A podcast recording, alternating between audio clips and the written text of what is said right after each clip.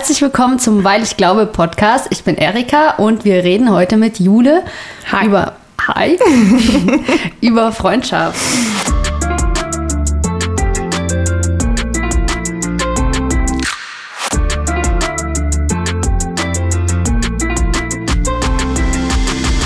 Ähm, Jule, wir haben, glaube ich, heute irgendwie die Ehre.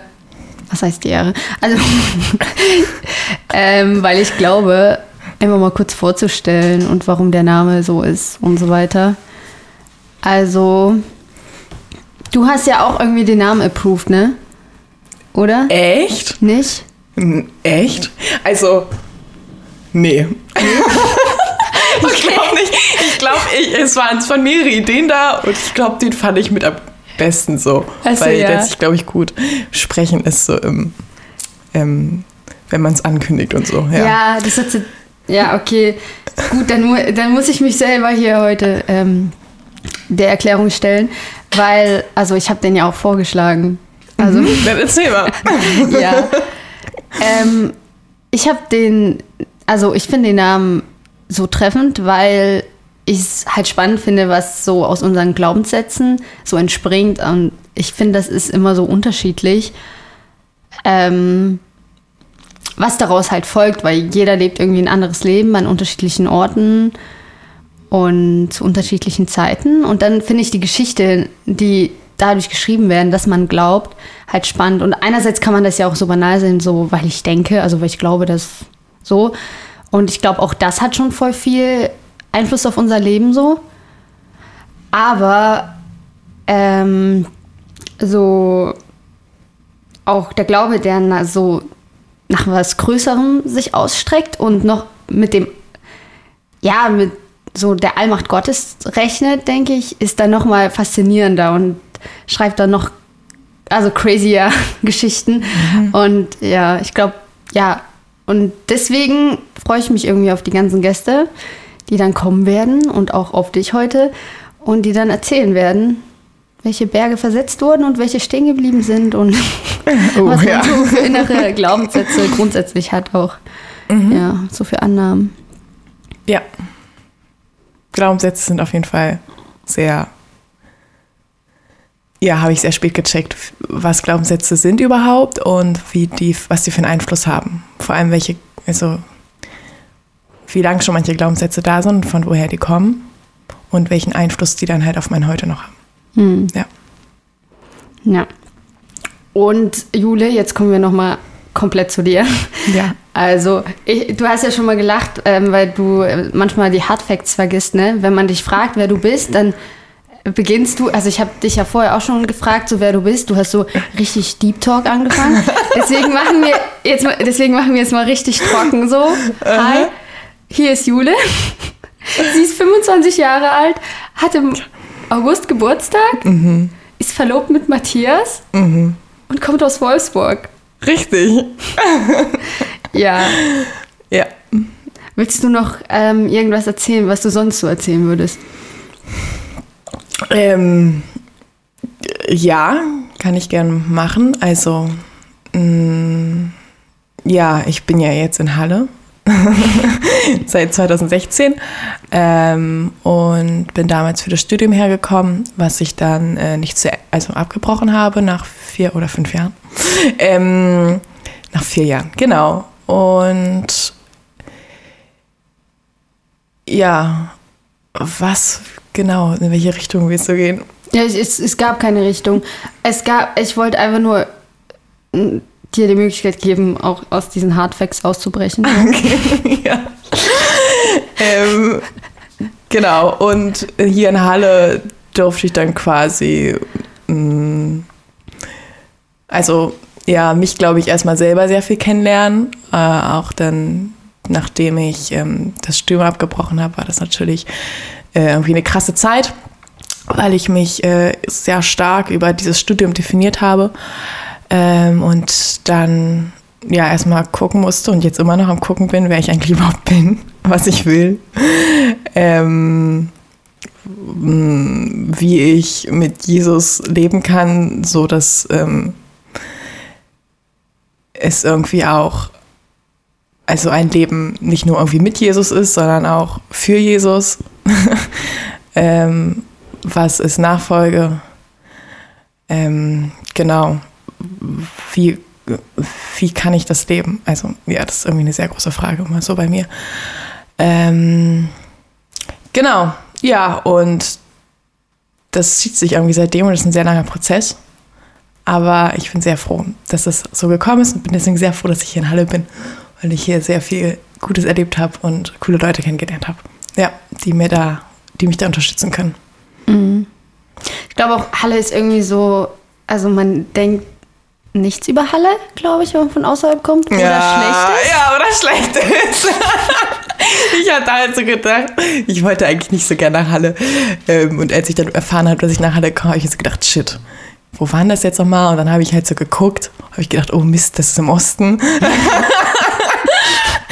Und alle, die ich dir jetzt erzählt habe, so, oh, du willst in den Osten gehen. Ich so, ja, ist es da so schlimm oder was? Ähm, und am Anfang war ich, fand ich es auch echt nicht cool, muss ich sagen.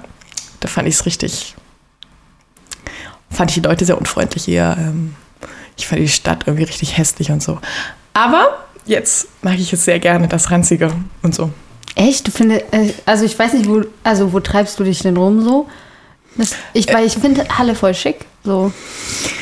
Ja, es ist halt, ist halt die Frage, was man sonst gewohnt ist, ne? Ach so. Und ich fand, habe Halle schon als sehr dreckig empfunden und diese ganzen Graffitis und so fand ich auch am, am Anfang ganz Ach schlimm. so, ja, ich komme auch aus einer Großstadt. Ja, und ich Ja. war das ja nicht so gewohnt. Das war dann eher so, wenn irgendwo Graffitis wird das sofort übermalt und so. Hm. Ja, und dann war so, oh, hier ist ein Graffiti, uh, wer war das denn? Und so, Also, ja. Ach so, okay, ja. Weil ich glaube, Graffiti nehme ich gar nicht so krass wahr, so. Aber. Cool. Ich habe noch äh, eine Frage an dich. Und zwar, ähm, wie fühlst du dich am Meer? Wo? Am Meer? Ja, wie fühlst du dich da? Am Meer? Ja. Also am Meer fühle ich mich sehr frei. Äh, ja, ich liebe, also äh, es am Meer zu sein. Weiß ich nicht, das ist für mich immer, wenn, wenn ich Fernweh habe, dann ist es meistens Meer. Ja. Und was ist so dein perfekter Meermoment? Also, Mein perfekter Meermoment. ja. Ähm, wir sind auch beim Meer mit Doppel-E, ja? Ja. Gut. ähm, der ist auf jeden Fall an der Nordsee.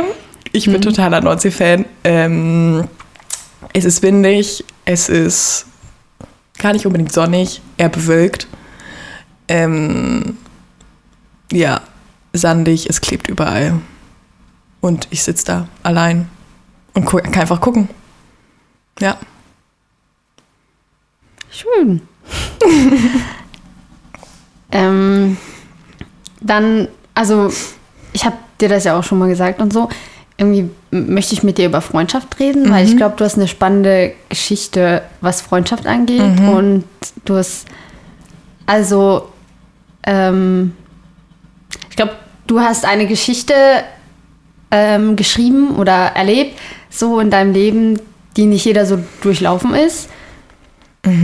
Auch weil du jetzt, glaube ich, an einem Punkt bist, wo du Freundschaft voll schätzt und so. Aber an einem Punkt warst, wo du gar nicht genau wusstest, was Freundschaft ist, glaube ich. Und äh, kannst du uns da ein bisschen reinnehmen? Also gerne auch so von ganz früher, Ja. so in wie das für dich war und wie du Freundschaft erlebt hast. Ja, kann ich gerne machen. Ähm, ja, Freundschaft ist es irgendwie. Ähm, also, ich fange erst mal kurz mit dem, mit dem Aktuellen an. Also, ich habe halt festgestellt, irgendwann hier in Halle, dass meine Definition von Freundschaft oder von davon, jemand als mein Freund zu bezeichnen oder als meine Freundin zu bezeichnen, ähm, anders ist als bei anderen Leuten. Also ähm, ich habe andere, also manche haben ihre Leute so als Freunde oder Freunde bezeichnet und ich habe immer so gedacht, also das, das würde ich niemals so tun, weil das ist einfach nur irgendein Bekannter, der immer irgendwie so weit Weg läuft und mit dem rede ich auch mal, ja, aber deswegen ist er nicht mein Freund oder meine Freundin. Und das ist mir halt hier aufgefallen, ähm, als ich damals mit zweimal abhing, also das war Matthias, mein jetziger Verlobter und meine Freundin Marie. Und jetzt kann ich sagen, das sind beides meine Freunde, aber ähm, sehr lange konnte ich das nicht so sagen, weil ich äh, ja nicht schnell Leute als meinen Freund oder meine Freundin bezeichne. Ähm, weil für mich irgendwie eine sehr hohe Stufe an Vertrauen zugehört und irgendwie auch Nähe zulassen, die, äh, die ich ja nicht so bei vielen erlebe. Ähm, und irgendwann habe ich halt festgestellt, dass wir befreundet sind und habe den beiden das ausgebreitet. So richtig random. Ich so, jo Leute, mir ist ja letztens aufgefallen, dass wir befreundet sind. Ähm, und die haben mich halt angeguckt, als ob ich völlig blöd wäre. Weil die so, ja klar, Jule, sind wir befreundet. Und ich so, okay. Also für die, für die war das halt so voll klar. Und für mich war das übelst der Schritt zu erkennen, dass wir befreundet sind und das so zu sagen. Genau. Ähm, und es fiel mir halt, glaube ich, eine Zeit lang einfach sehr schwer, Leute als meine Freunde zu bezeichnen oder auch Freundschaften aufzubauen. Ähm, und das kommt halt ja daraus, weil es mir irgendwie sehr schwer fällt, Leuten da irgendwie Vertrauen entgegenzubringen. Weil ähm, ja, ich glaube, mh, mm, ja auch sehr negative Erfahrungen gemacht habe, was das angeht. Also Grundsätzlich hatte ich, glaube ich, eh immer oft die Angst, dass Leute mich irgendwie nicht mögen und ich irgendwie anecken könnte oder so. Das ist halt so das eine. Und dass ich mich dann irgendwie eher angepasst habe oder so und dann immer das Gefühl aber auch hatte, dass ich ja eigentlich gar nicht ich sein kann, was es dann natürlich schwerer macht, mit Leuten irgendwie eine Connection zu kriegen. Ähm, und irgendwie ehrlich zueinander zu sein. Und dann halt aber ähm, war, glaube ich, ein Punkt, dass ich äh, mit 16 äh, genau damals einen Freund hatte und das hat, glaube ich, so ein bisschen auch nochmal diese Vertrauensbasis zerstört, die ich zu anderen Leuten hatte, weil, also das war halt eine sehr ungesunde Beziehung, die da war. Und ähm, das war ich sehr emotional abhängig in einem ungesunden Maß. Ähm, und das ging halt auch mit Manipulationen von ihm einher und irgendwie sehr viel Unehrlichkeit und Lüge, ähm, was mich eher nicht im Positiven beeinflusst hat, um es mal so zu sagen. Also es hat mich ein bisschen zerstört ähm, in dem Moment und habe das aber äh, damals nicht reflektieren können, weil ich irgendwie noch ein bisschen jünger war und irgendwie nicht nachgedacht habe und so. Genau. Und ähm, dann war die Beziehung halt irgendwann vorbei, weil er die Beziehung beendet hat nach anderthalb, zwei Jahren. Und dann war das halt so, dass ich ja sehr ja, festgestellt habe, dass ich eigentlich irgendwie kein Leben mehr habe, weil er quasi mein Leben war und er mein Lebensmittelpunkt war und ich alles um ihn herum aufgebaut habe und dann ist das halt wie ein Kartenhaus quasi zusammengefallen. Und ich war natürlich ähm, sehr ja, ich, ich war irgendwie zerstört. Mein, mein, mein, es war so, wie als ob mein Leben irgendwie keinen Boden, kein Fundament mehr hat.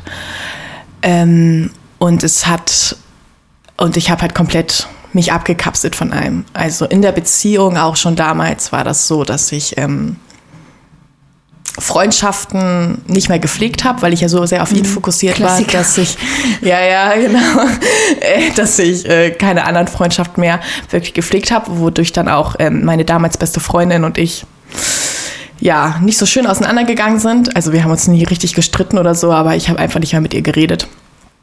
Ähm, und habe komplett dicht gemacht, emotional und auch irgendwie gar keine Nähe mehr zugelassen, nicht mal ja, einfach nicht mal geredet, was ja total seltsam eigentlich ist, mit der Freundin irgendwie nicht mehr zu reden oder so. Genau, und das ist, das war dann, das kam halt dazu, dass ich das dann halt auch alles nicht mehr hatte. Und dann aber dadurch, dass ich durch diese Beziehung dann auch so verletzt war, komplett ähm, keine Nähe mehr zu anderen Leuten gesucht habe, weil ich Angst hatte davor, dass es irgendwie schief geht.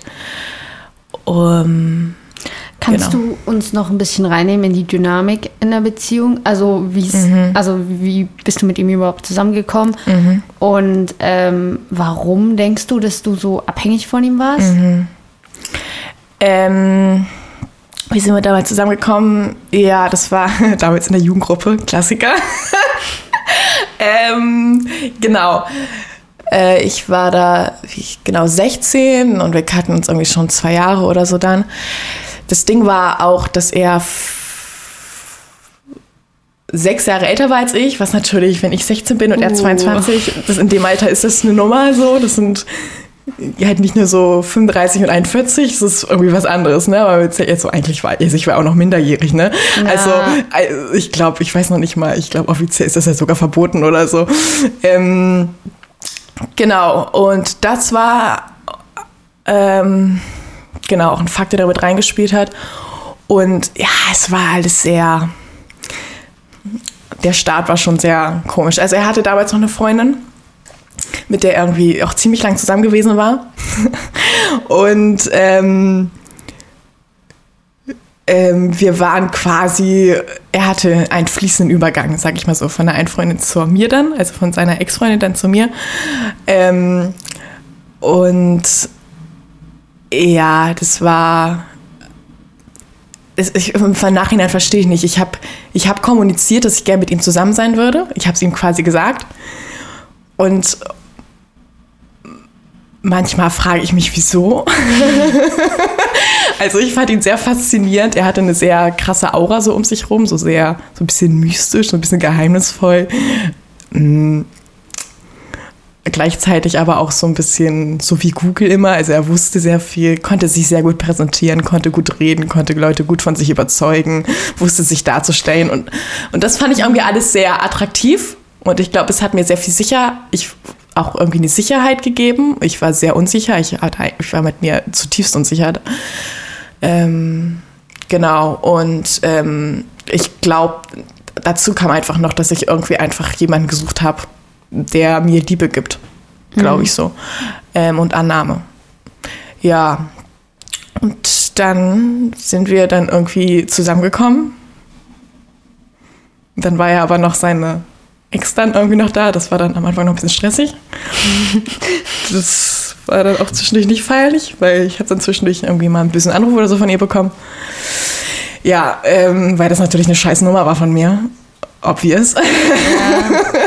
so. Aber war sie dann auch 16 oder? Nee, sie war ungefähr so alt wie er, glaube ich. Ja. Genau. Ähm ja, und dann waren wir halt aber irgendwie zusammen. Und ähm, ich bin halt irgendwie nie, dann, es hat sich dann irgendwie relativ schnell entwickelt und ich bin irgendwie auch nicht damit klargekommen, wenn wir uns dann mal zwei Tage oder so nicht gesehen haben. Also dann kann man natürlich traurig sein oder so, oder es schön finden, wenn man den wieder sieht. Ähm, aber ich war halt die zwei Tage nicht zu gebrauchen.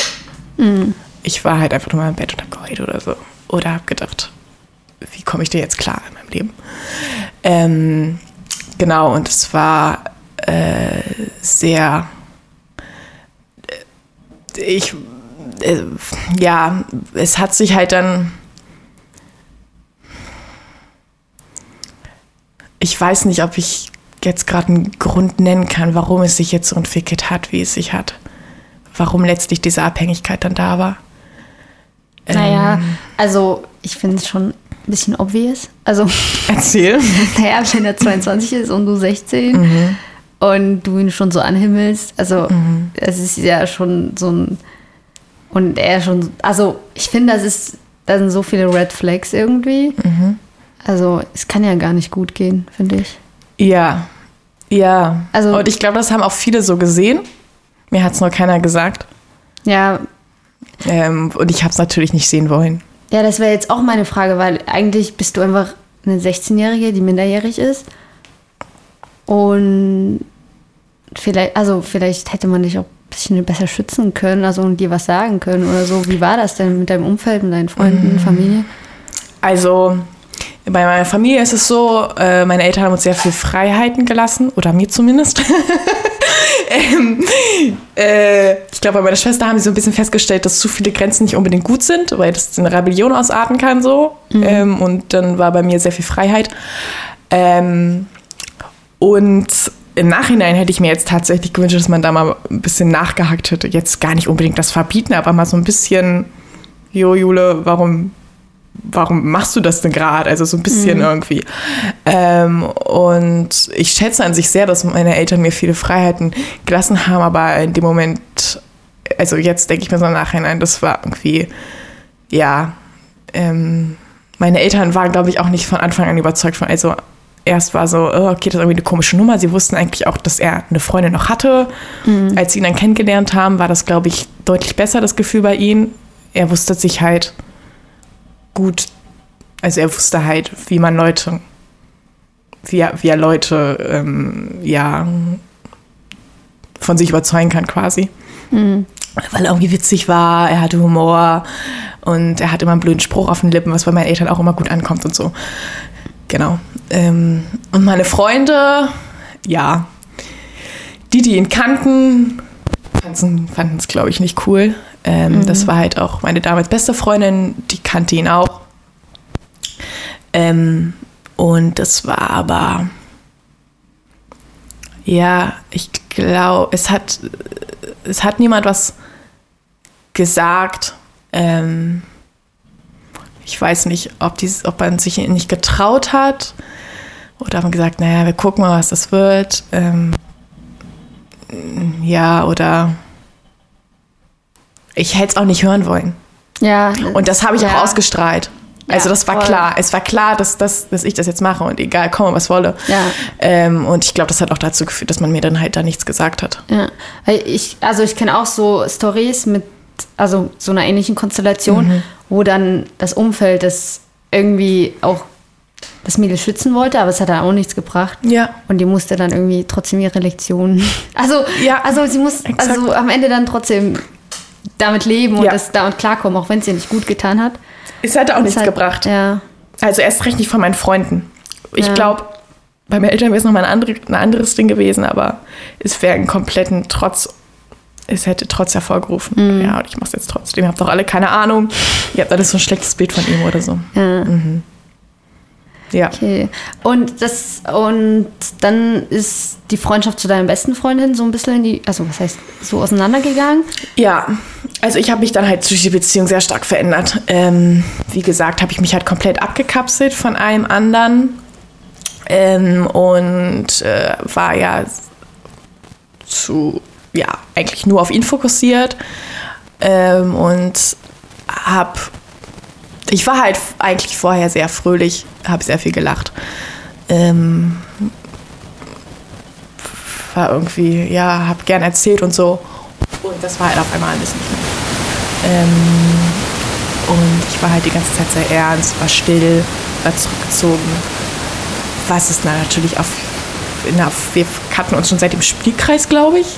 Und dann so auf einmal, ist, natürlich ist, kommt man damit nicht klar, ist sie damit nicht klargekommen. Ähm, äh, und sie hat sich ja, sie hat ja auch nachgefragt und so. Aber ich habe einfach auf. Nö. Ich antworte da jetzt nicht. Also, wir sind manchmal mit dem Hund spazieren gegangen zusammen. Und dann waren wir so 45 Minuten unterwegs und wir haben durchgetextet. Und dann sind wir halt mit dem Hund spazieren gegangen und ich habe 45 Minuten nichts gesagt. Und das ist natürlich schwierig, ne? Also, da fragt man sich. Und wenn sie dann nachhakt und, ne, und das lag ja auch nicht an ihr oder so, sondern Mhm. war, ich habe es einfach gegen die Wand gefahren, so. Ja. Und ähm, in dem Moment war mir das aber egal. So, vollkommen egal, auch alle anderen Freundschaften. Das war mir völlig egal. Auch was meine Eltern denken oder so. Das war so Gleichgültigkeit komplett dem anderen gegenüber. Danke dir. Und wir machen jetzt kurz eine Kamerapause. Also, die Kamera muss irgendwie neu. Im- Ja. Was genau muss mit der Kamera gemacht werden? Ich weiß auch nicht mehr. Es wurde Okay. mal erklärt. Wir erzählen das dann nach der Pause. Bis später. Hey, willkommen zurück und wir haben übrigens ähm, die Ursache gefunden. Und zwar, also die Kamera kann nur irgendwie 29 Minuten 55 oder so aufnehmen, damit sie anders versteuert wird. Irgendwie. Und dann, Irgendwie sowas. ja. Deswegen, Irgendwas Langweiliges. ja. Ich finde das nicht langweilig tatsächlich. Ich finde das irgendwie Okay. spannend, wie die dann, also wie so Steuern Einfluss haben, was Kameras rausgebracht haben und dass wir Pausen machen. Finde ich schon spannend. Ja, schon irgendwie. Aber. Das ist ja auch der Einfluss von Politik, ne? Die sitzen irgendwo in ihrem Parlament oder so, sagen irgendwas und dann beeinflussen die unseren Podcast. Ja. Ja. Ja.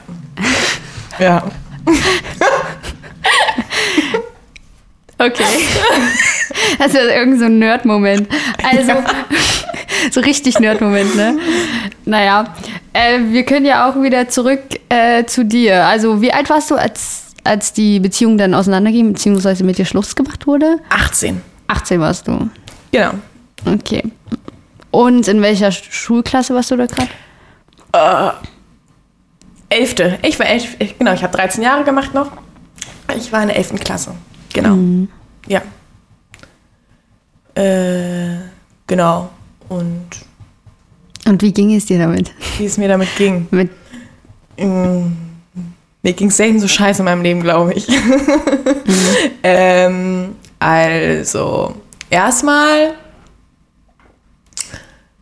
Genau, er hat am Telefon Schluss gemacht, so richtig, Uh. so, so richtig vorbildlich. aber, aber es passt ins Bild, er ist sich treu geblieben, so gefühlt.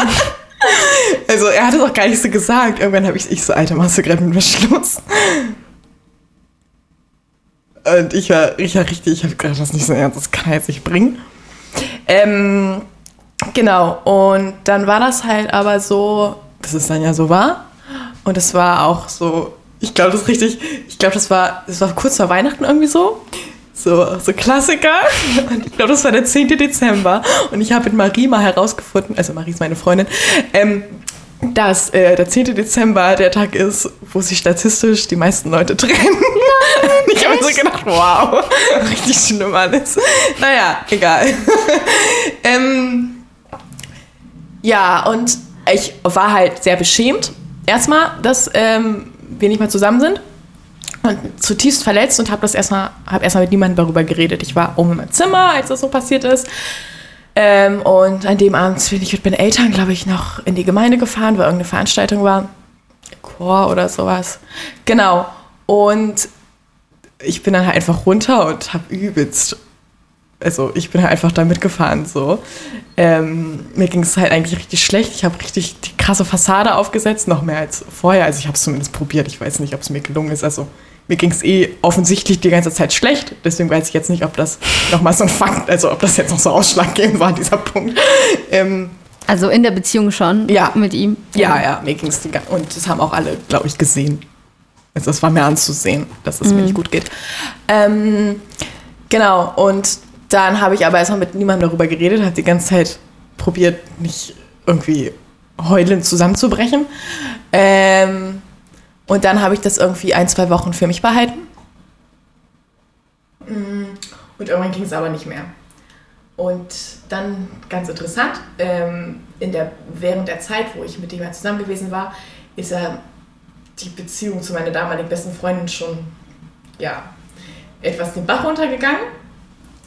Äh, und ich wusste aber irgendwie immer, wenn, wenn es brennt, dann rufe ich sie an so. Und das, also sie war auch meine Nachbarin. Das heißt, sie hat im Nachbarhaus gewohnt. Und dann habe ich sie halt angerufen und sie so, ja. Ich so, kannst du bitte rüberkommen? Ja. Schon, okay, aber es ist im Argen. Und dann ist sie gekommen und dann saß wir in meinem Zimmer und ich habe übelst geheult, habe ihr erzählt, ähm, dass wir nicht mehr zusammen sind.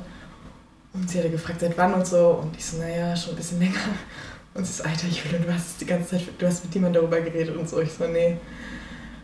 Und das war dann irgendwie hart, genau.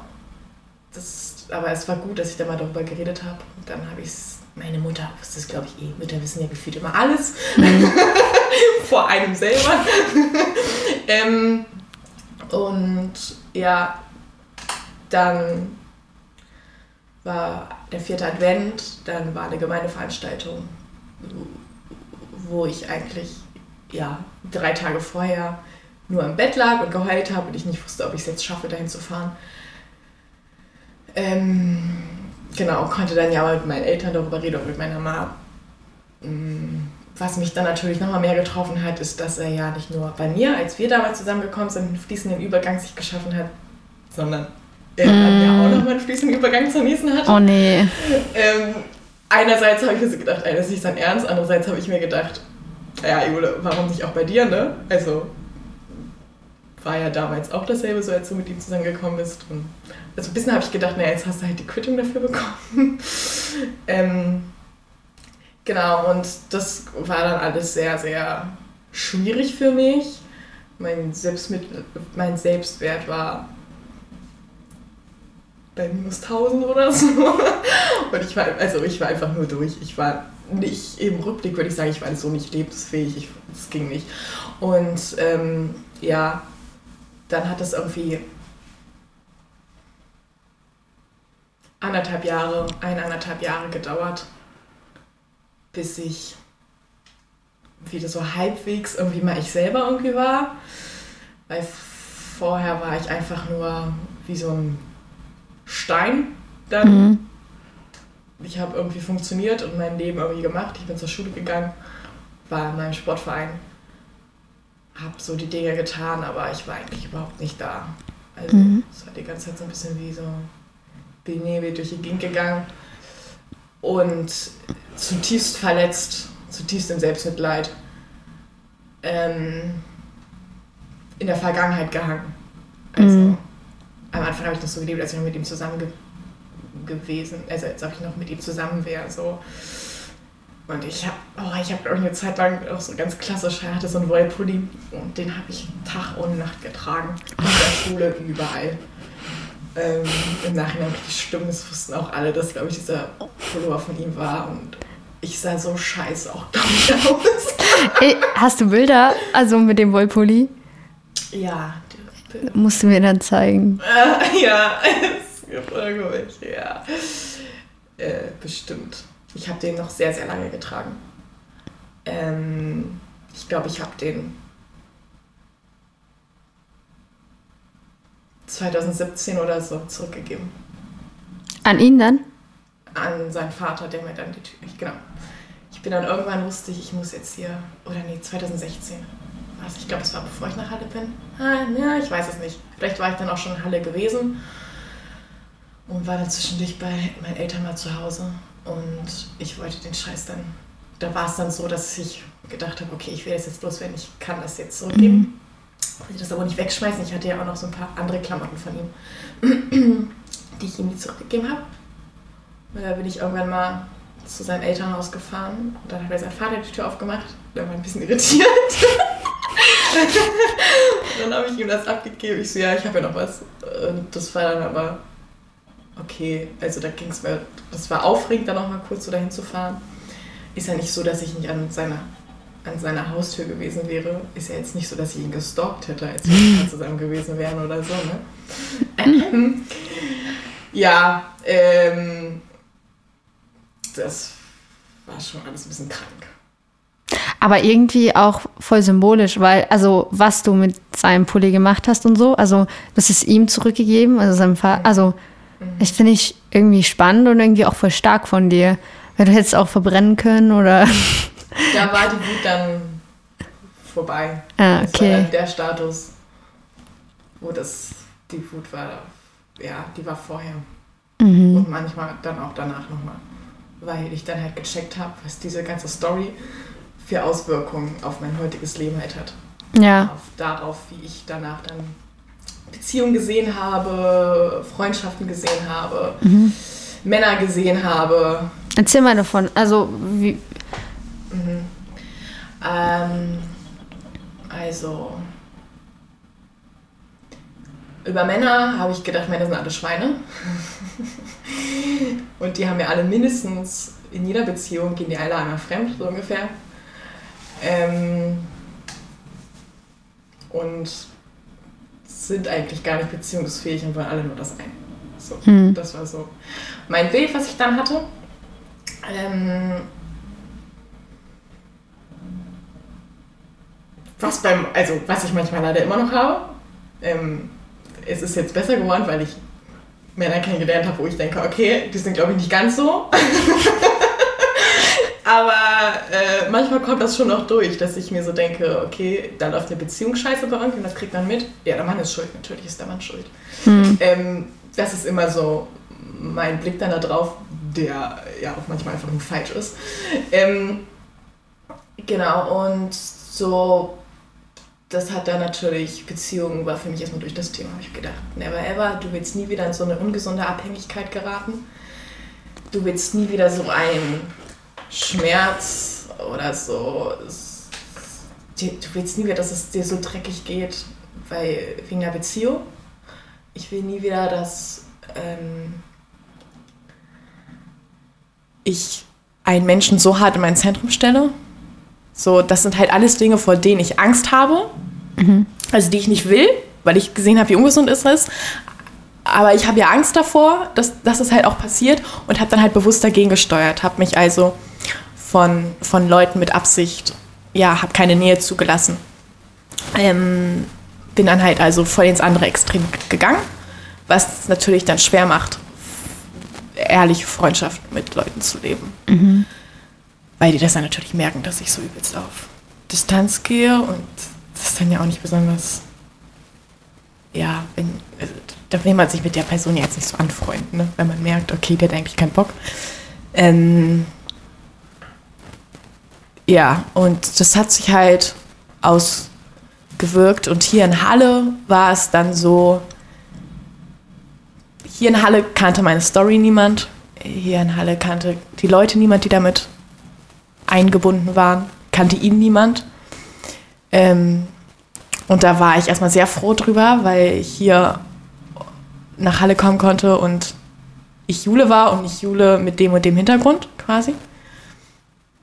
Ähm, und natürlich habe ich dann irgend, also ich habe dann dieses Kapitel quasi sehr lange verschwiegen und habe dann nie drüber geredet.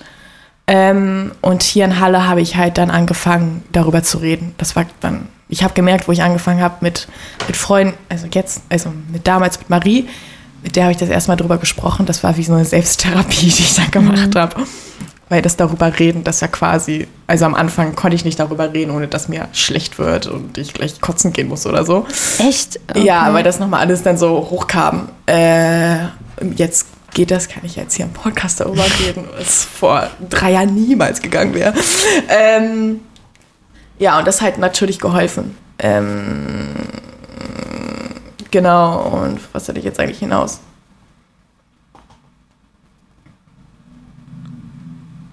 Ja, zumindest begann dann so ein bisschen dieser Heilungsprozess. Vorher habe ich diese, war das alles zwar da, diese Wunde, aber ich habe sie halt, sie war halt da und ich habe sie halt versucht zu verstecken. Und dann habe ich halt angefangen darüber zu reden und das wurde dann besser. Und ähm, ja, jetzt habe ich gerade ein bisschen roten Faden verloren. Kannst du uns noch ein bisschen so reinnehmen in, in deine Zeit als Ersti und wie das war und wo hast du Marie kennengelernt? Marie habe ich in der Gemeinde kennengelernt. Ich bin ja 2016 nach Halle gekommen. Wir hatten uns irgendwie, glaube ich, erst seit 2018 so richtig auf dem Schirm. Ähm, ja, und als ich nach Halle gekommen bin, war ich auch nicht besonders auf Leute aus. Also ich war darauf aus, mein Studium möglichst gut zu machen. Ich saß viel am Schreibtisch, was mir natürlich auch gepasst hat, weil ich mich da nicht mit Leuten unterhalten musste. So Smalltalk oder so.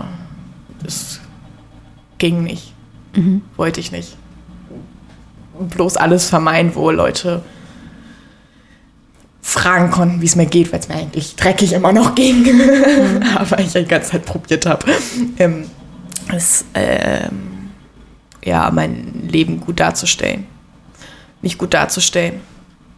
Ähm, ja.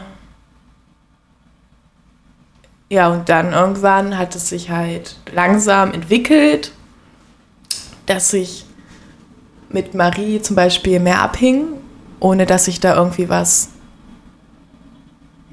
Ja, das hat sich irgendwie so ergeben. Äh, und letztendlich war das, glaube ich, sehr heilsam, weil ich ja nicht bewusst auf eine Freundschaft aus war, weil ich das ja eigentlich jetzt nicht so wollte. Aber dadurch, dass es sich irgendwie so entwickelt hat, habe ich irgendwann gemerkt, okay, eventuell könnte ich ihr ja vertrauen und ich kann ihr vielleicht Dinge erzählen. Ich kann ehrlich zu ihr sein. Ich muss nicht die ganze Zeit eine Maske oder so aufsetzen. Ähm, genau, und ich glaube, das hat schon dazu beigetragen, dass das alles so ein bisschen heilen konnte. Hier auch mit anderen Leuten, mit anderen Freunden, die ich hatte, aber ich glaube, das war schon, ähm, ja, schon Großteil, der da passiert ist. Später dann auch mit Matthias natürlich. Das war dann aber ja nochmal ein extra Part, weil er ein Mann ist und ich ja von einem Mann auch so jetzt nicht so überzeugt war. Obwohl, ja, also, ja, Matthias ist jetzt auch nicht so der typische Mann. wow, hab ich nicht gesagt. Uh. Ja, also. genau. Ähm, also Matthias ist dein Verlobter, ne? Ja, Matthias ist mein Verlobter. Also ich weiß es aber so für die Zuhörer. Genau, ja, jetzt ist er mein Verlobter. Ähm. Das haben wir jetzt beschlossen. Und dann ist halt da so eine Freundschaft entstanden, durch die dann zum Beispiel auch nur diese Beziehung möglich war, die Matthias und ich jetzt haben. Mhm. Ja. Okay. Mm, ich habe dich mal so gefragt, was ähm, du so erkannt hast, was du denkst, was ähm, auch an, also was du denkst, was auch anderen voll helfen kann und wo du viel dazu erzählen könntest oder so, was Gott für die Menschen irgendwie, mhm. ähm, also was Gottes Meinung manchmal in bestimmten Situationen ist oder und dann hast du mir gesagt, ähm, was habe ich denn gesagt? dass, dass vor allem dieses, dieses Thema, dass äh, Menschen manchmal in so Opferrollen sind und mhm. in Abhängigkeiten, mhm. dass dich das voll bewegt und dass du denkst, dass Gott da eine andere Antwort hat. Und ähm, erzähl mal über die quasi Glaubenssätze oder Annahmen, die du vorher hattest. Also, ja. also ich und was du jetzt denkst, was wir eigentlich denken sollten. Oder ja. was, also worin oder wie du es geschafft hast, da auch rauszukommen. Genau. Wenn ich da draußen bin, ja. Also, ja, das ist natürlich äh, spannend, weil, genau, so. Ähm, ich merke so Dinge, die mich triggern und wo ich bei anderen Leuten sehe, oh, das, das, das kann doch nicht sein, das, das macht irgendwie was mit mir. Das hat ja auch oft, ganz oft was mit mir und meiner Story zu, zu tun. Ähm, und genau, einmal ist es halt dieses Opferhaltungsding. Also ich war sehr lange oder bin es jetzt oft immer noch, dass ich denke, die Umstände bestimmen mich. Mhm. Und ähm, ich kann daran nichts ändern. Zum Beispiel, also in der Beziehung, die ich dann damals hatte, war das natürlich auch so dass ich ähm, geglaubt habe, ich könnte daran nichts ändern. Also abgesehen davon, dass ich in dem Moment daran auch nicht wirklich was ändern wollte. Aber wenn ich es gewollt hätte und mal ein bisschen darüber nachgedacht hätte, ähm, hätte ich ja wahrscheinlich festgestellt, dass es irgendwie nicht so cool ist. Ähm, habe aber irgendwie gedacht, ähm, ich hänge da jetzt drin, ich komme da jetzt nicht mehr raus. Äh, ich ja, habe keine... Mh, hm, keine Möglichkeit irgendwie, ähm, das anders zu machen. Und äh, auch irgendwie in anderen Situationen, oh, Beispiel, Beispiel, ähm, naja, wenn mich jetzt irgendeine Sache nervt oder so, mm, dann kann die mich nerven, das ist ja auch prinzipiell okay, aber ich muss ja deswegen nicht gleich, also ich habe eine Möglichkeit, wie ich damit umgehe und ob mich das zum Beispiel bestimmt, ob ich mich dadurch bestimmen lasse durch diese Sache oder ob ich mich zum Beispiel durch die Beziehung bestimmen lasse oder ob ich versuche, eher Herrscher der Beziehung zu sein und nicht, dass die Beziehung mich beherrscht, zum Beispiel so rum. Mhm. Ähm, und das, was mich triggert, wenn ich zum Beispiel bei anderen sehe, ähm, oh, die denken, die haben jetzt ihr Leben, die sind da jetzt drin gefangen und kommen dann nicht raus. Oder zum Beispiel, als ich mein Studium gemacht habe, als ich gedacht habe, ich muss das jetzt zu Ende machen, ich hatte keine andere Wahl. Mhm. Totaler Bullshit, ne? Natürlich habe ich die Wahl. Ich dachte, nee, du hast das jetzt angefangen, du musst das jetzt zu Ende machen. Die Leute erwarten das von dir und was weiß ich. Ähm, und du hast Angst davor, weil du keinen anderen Plan hast und Kontrolle abgeben und oh shit. So. Ähm, und das stimmt ja nicht ich bin nicht Opfer dieses Umstands, ich bin nicht Opfer meines Studiums, sondern ich kann äh, entscheiden, ob ich das Studium machen möchte oder nicht. Und wenn ich das bei anderen Leuten sehe, wo die in ähnlichen Situationen drin sind, dann ähm, ah, kriege ich immer so einen richtigen, dann denke ich mir so, nein, das, das ist falsch, das stimmt nicht. Du bist nicht ähm, dadurch bestimmt. Du kannst daran was ändern. Ähm, und das ist ja auch, ich glaube, das hat erstmal viel mit Verantwortung zu tun, mit Entscheidungen treffen, mit Konsequenzen von Entscheidungen leben. Ähm, und natürlich am Anfang erst mit dem Reflektieren der Situation, ähm, dem Reflektieren von dem, was ich will, wie ich mir mein Leben vorstelle. Ähm, ja, und geht da natürlich damit einher, dass ähm,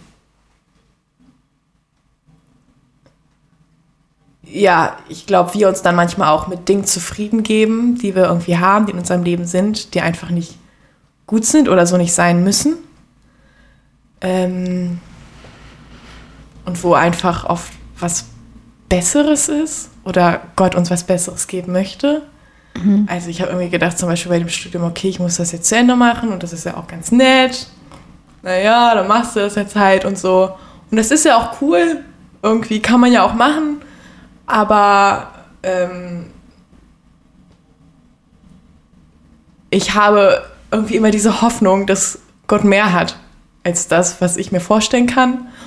Und das, was ich denke, was, was, oder das, was ich gerade irgendwie in meinem Leben habe, geht halt natürlich immer damit einher, dass man gewisse Dinge abgeben muss. Also mhm. man kann ja nicht alles, alles haben, sondern um manches anderes zu haben, muss man halt, also um mein, um was, um, damit ich was anderes machen kann als mein Studium, sollte ich vielleicht mein Studium beenden oder so. Ähm, genau, und Gott befähigt uns dann, glaube ich, schon dazu, diese Verantwortung zu übernehmen. Und hat uns dazu geschaffen, dass wir Entscheidungen treffen können, dass wir eben in dieser Freiheit leben, Entscheidungen treffen zu können und nicht in dieser Abhängigkeit irgendwie gefangen zu sein in irgendwas. Mhm. Ja, und es triggert mich. Mhm. Merke aber auch immer wieder, dass ich da selbst übelst drin hänge. Spannend, weil, also ich ich, ich meine, ähm, ich habe dich nie so wahrgenommen. Also. Wie wahrgenommen? Ähm, dass du irgendwie, also ich kenne dich nicht so krass mhm. gut noch, aber dass du ähm, irgendwie Angst vor Entscheidungen hast oder so, weil mhm. Ich habe eher, also manchmal habe ich das Gefühl, das, was uns am meisten auffällt, da haben wir teilweise schon die Stärken drin, weil wir, also da, wo unsere größten Fehler sind, da haben wir ja vielleicht die blinden Flecken so. Und wenn es dir schon auffällt, dann arbeitest du ja schon vielleicht dran. Mhm. Verstehst du mich? Ja. Weil, also, weil ähm, irgendwie mh, mm, kommst du mir nicht so rüber, so dass du im Moment, also so Angst vor Entscheidungen hast oder so, dich davor drückst oder. Dann kann es nur so rüber. Ja.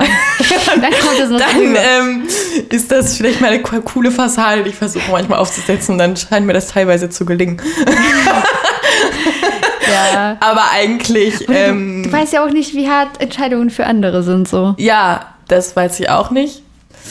Ähm, aber eigentlich fällt mir das teilweise schon schwer, so Ent Entscheidungen zu treffen. Also eigentlich mag ich es, wenn Entscheidungen getroffen werden, mhm. weil es Klarheit gibt, es gibt eine Richtung vor. Aber dieser Prozess dahin und dann aber auch zu der Entscheidung zu stehen, die man eigentlich treffen möchte und sich nicht doch für das andere zu entscheiden, weil es gefühlt anerkannter oder ja, ja irgendwas anderes, irgendeinen anderen Vorteil hat, Status oder mehr Aber Kontrolle oder so. Vielleicht liegt es auch an der Schwere der Entscheidungen. Also ich meine, wenn dir jetzt so ein Studienabbruch äh, leicht fallen würde, würde ich mich auch fragen, ob es dir gut geht. So. Oder ob dir schon komplett alles egal ist. So. Ja. Also, und dass es das schwerfällt, ist ja irgendwie auch physiologisch. also, mhm. Ja, ist ja auch normal, ja. klar. Und das ja. fiel mir ja auch schwer. Aber jetzt immer wieder so Entscheidungen zu treffen, das ist ja nicht die, ein, die ja. einzige Entscheidung, die getroffen wird. Also, das war eigentlich erst der Anfang. Ja. Der, der andere ganze Kram war eigentlich, das, was da hinterher kam, war eigentlich eher das, das Ding dann. Ja. Weil nur weil ich mich dann gegen das Studium entschieden habe, dadurch stand ja wieder alles offen. Ja. Ähm, und dann zu überlegen, okay, wie gestalte ich jetzt überhaupt mein Leben? Mhm. Studiere ich jetzt wieder irgendwas? Oder wie kann ich mein Leben leben oder, oder traue ich mich da irgendwie mehr auf Jesus zu hören, mhm. was er sagt, was er als richtig erachtet oder versuche ich wieder meinen eigenen Weg zu gehen. Also immer so die Frage, entscheide ich mich dafür jetzt mein Ding durchzusetzen oder entscheide ich mich auf Jesus zu setzen? Mhm. Das ist dann schwierig. Okay. Also der Prozess. Mhm. Okay, und das, was danach kam, das besprechen wir dann wieder nach der Pause, wenn die Fotokamera. Fotokamera. Hello, wieder zurück. Ähm, was mir gerade irgendwie aufgefallen ist oder uns gerade aufgefallen ist, wir haben ja gar nicht so krass über Freundschaft geredet, ne? Sondern stimmt ja. Sondern deine grundsätzliche Beziehungsfähigkeit stand irgendwie äh, also war ständig das Thema. Und ähm, also du warst zwar irgendwie schon einigermaßen beziehungsfähig, aber nur in so diesem abhängigen Setting, dann damals mit 16 und so. Mhm. Dann warst du nicht beziehungsfähig mhm. und dann bist du langsam aufgetaut. Und wie ist es jetzt? Und genau. Ja, also ich würde sagen, so beziehungsfähig wie aktuell war ich, ich werde nicht sagen noch nie, weil, also als Kind und so war ich ja schon sehr beziehungsfähig. So. Ähm, ja, ich sag mal so, dadurch, dass ich ähm, Nähe zulassen kann, wieder zu Menschen, ähm, äh, Menschen mehr vertrauen kann. Ähm, würde ich sagen, bin ich grundsätzlich beziehungsfähig, auch wenn ich das in einigen Momenten noch oft manchmal anzweifle, ob das jetzt alles äh, wirklich funktionieren kann, weil die Angst davor, in eine ungesunde Beziehung zu geraten oder dass sich eine Beziehung ungesund entwickelt, zum Beispiel die mit Matthias, dass ich denke, oder habe ich immer noch Angst davor, irgendwann zu denken, oh shit, du bist hier gerade in richtige Scheiße reingeraten oder du kommst hier nicht mal raus oder ähm, diese Angst davor, dass kleine Dinge sich so entwickeln können, in alles in eine Richtung, dass ich irgendwann feststelle, so ist es nicht gut. Also deswegen mache ich manchmal auch das kleine Ding dann in der Beziehung auch so ein großes Drama. Mhm. Also zum Beispiel am Anfang habe ich gedacht, ist es überhaupt okay, wenn ich Matthias vermisse? Habe ich so gedacht? Oder ist das schon ein Zeichen von ungesunder Abhängigkeit? Ähm, und sowas musste ich dann erstmal lernen und zu gucken und bin ich jetzt immer noch am Lernen und weiß ich manchmal immer noch nicht, wo das Maß da richtig ist. Ähm, genau, aber dadurch, dass ich jetzt mit Leuten darüber reden kann, mit Mathisto reden kann, mit Freunden darüber reden kann, ähm, ist das schon mal ein sehr großer Fortschritt. Und ähm, ja, ich kann eine Beziehung, in einer Beziehung sein, so dass ich denke, okay, das kann was Stabiles sein. Hängt natürlich auch vom Partner ab. Und ich glaube, da ist Matthias jetzt auch zum Beispiel sehr gut geeignet für eine stabile Beziehung. genau. äh, ja. Ja. Ich glaube, das war ein Kompliment, ne, Matthias? Das war ein Kompliment, ja. Tschüssi, das war ein Kompliment. ja, gut, dass du es nochmal betonst. Ja. Ich bin nicht so gut in Komplimente machen. Ja, nee, ich hatte mir nur gedacht, wenn Matthias das anhört und an dieser Stelle ist, dann freut er sich einfach, dachte ich mir. Ja, wahrscheinlich freut er sich da wirklich. Mhm. ähm, und das heißt, du, du erwischst dich quasi dabei, dass du ähm, so denkst, ah, während den Anfängen, jetzt könnte Wer ich was? wieder, also während den Anfängen so, jetzt könnte ich wieder in so eine ungesunde Beziehung fallen, also so Flashbacks oder wie? Ja, oder? ja, manche Flashbacks ähm, oder halt manchmal so manchmal spinne ich dann auch in Gedanken so Situationen weiter. Wenn ich dann eine Situation habe, denke ich so, okay, wie könnte sich das weiterentwickeln in einem größeren Maße? Und da denke ich mir so, okay, du musst aufpassen, weil sonst kann es kippen. Es könnte in die ges- ungesunde Ri- Richtung kippen.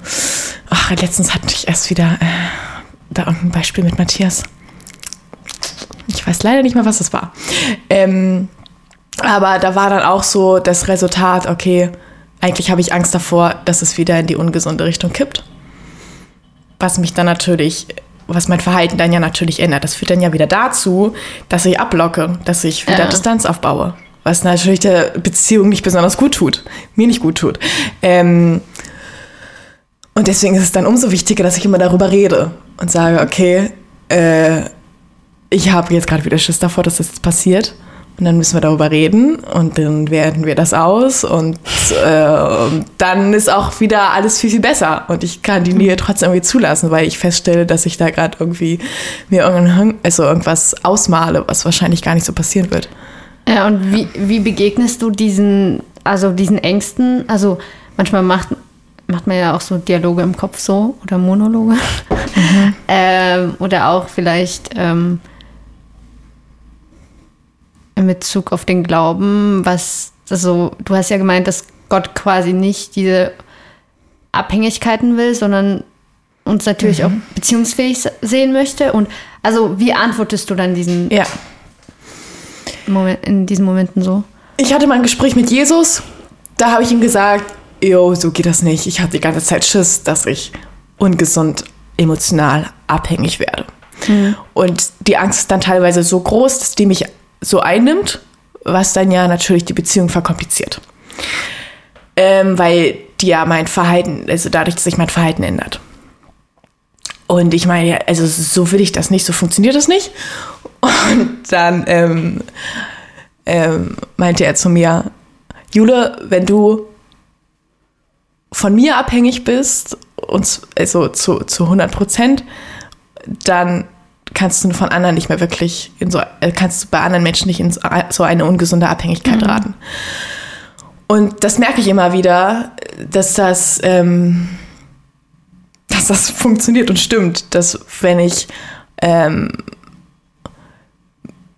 in einer Abhängigkeit, in, in dieser krassen Abhängigkeit zu Gott, zu Jesus lebe, dass das dann ja meine ganzen, meinen ganzen Fokus verändert, meine ganzen Perspektiven ähm, und dass ich dann ähm, die Beziehung zu meinen Mitmenschen ja ganz anders lebe, die Beziehung zu, dann zu Matthias ganz anders lebe ähm, und dann diese Angst erstmal weg ist oder deutlich geringer ist und ähm, ich denke mir so, also wenn ich von Jesus abhängig bin, dann habe ich, also da- dann habe ich ja eigentlich alles. So, und, ähm, und wenn Matthias dann mal sagt, er kommt, zum Beispiel, er kommt eine Viertelstunde später zu einem Treffen, an einem schlechten Tag könnte ich da übelst eskalieren, weil ich mir denke, also dann, dann merke ich schon wieder, wie das so in mir geht. Ich so, scheiße, jetzt ärgert mich das, dass er zu spät kommt. Ähm, und dann komme ich schon wieder in dieses, okay, stopp jetzt, entspann dich mal. Äh, Es komme jetzt nicht wieder in so eine ungesunde Abhängigkeit und das ist dann halt wieder diesen Struggle, den ich ja komme. Und das kann ich dann zum Beispiel, wenn ich meinen Fokus auf Jesus habe, dann bin ich da 10.000 Mal entspannter. Dann denke ich mir so, okay, Matthias kommt eine Viertelstunde später. Okay, cool, ja, entspannt so.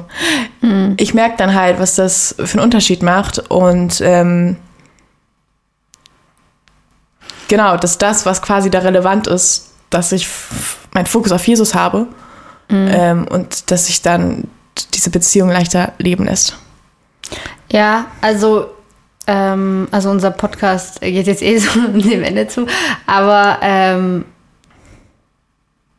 deswegen will ich jetzt nicht noch komplett das neue Fass mit Identität aufmachen.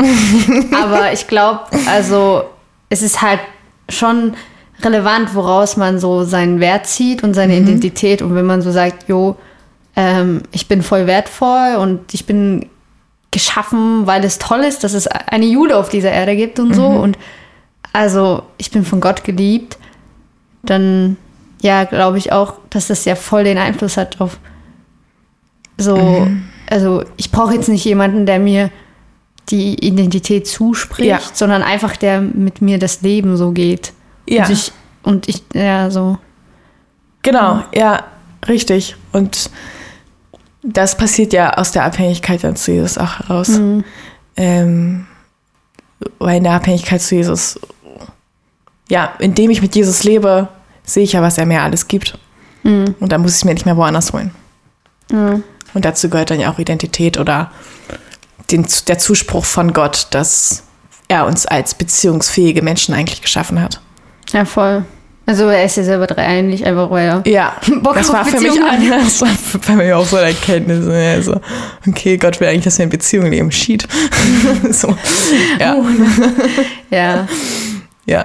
Aber das, also, hat mir gerade voll gut getan, so über Beziehungsfähigkeit zu reden und so. Weil, ja, also ist irgendwie auch voll das Thema bei mir so. Ich entdecke gerade auch so. Ich denke mir so, oh krass, also es geht ja wirklich um Beziehungen auf dieser Welt und um Zwischenmenschliches. Das ist ja der Kern unseres Daseins. Und danke, dass du uns da voll mit reingenommen hast. Dankeschön. Und äh, hast du noch irgendwie, was du loswerden möchtest? Nö, ich glaube eben, dass das, was ich eben gesagt habe mit der emotionalen, äh, mit der, von der Abhängigkeit von Jesus ähm, und die zuzulassen und die anzunehmen und dass es okay ist, von Jesus abhängig zu sein. Also, dass es eine gute Abhängigkeit ist, das muss Ja. ich auch erstmal verstehen. Ähm, genau, ja, aber dass das vieles vereinfacht. Ja, und es da lohnt, glaube ich, reinzugehen. Wobei wir ja eh immer abhängig sind. Also wir können das ja gar nicht so. Ja, man kann sich ja schon. Klar, letztlich sind wir von ihm sowieso abhängig, Ja. aber ich kann ja auch trotzdem selber möglichst viel Kontrolle an mich reißen. Hm. Ja, aber es ist, glaube ich, gerade schon wieder ein neues Fass. Ja. Das sollten wir nicht öffnen. Also Jude, ich, ich würde dich auch noch ein zweites Mal begrüßen. Und damit Dankeschön, dass ihr zugehört habt. Und ähm, liken, kommentieren, abonnieren. Ähm, Teilen. Genau, das ist ja der erste Podcast. Macht den Podcast bekannt. Erzählt es allen euren Freunden. Und ähm, genau, Spotify müsst ihr richtig gut bewerten. Mindestens fünf Sterne. Ich glaube, mehr geht auch nicht. Dann ha wir haben es auch auf Apple Podcast, ne? Überall bewerten. Überall bewerten, überall hypen, teilen. Genau, weil ich glaube. weil ich glaube. Von kein einsamer Baum. Okay, ich werde jetzt so, so zu so einem richtigen, wie nennt man das? Werbe. Na, ich, ich, mir fällt das Wort nicht ein. Naja, okay. War gut. War gut. Danke. Und auf Wiedersehen und Wiederhören. Ciao.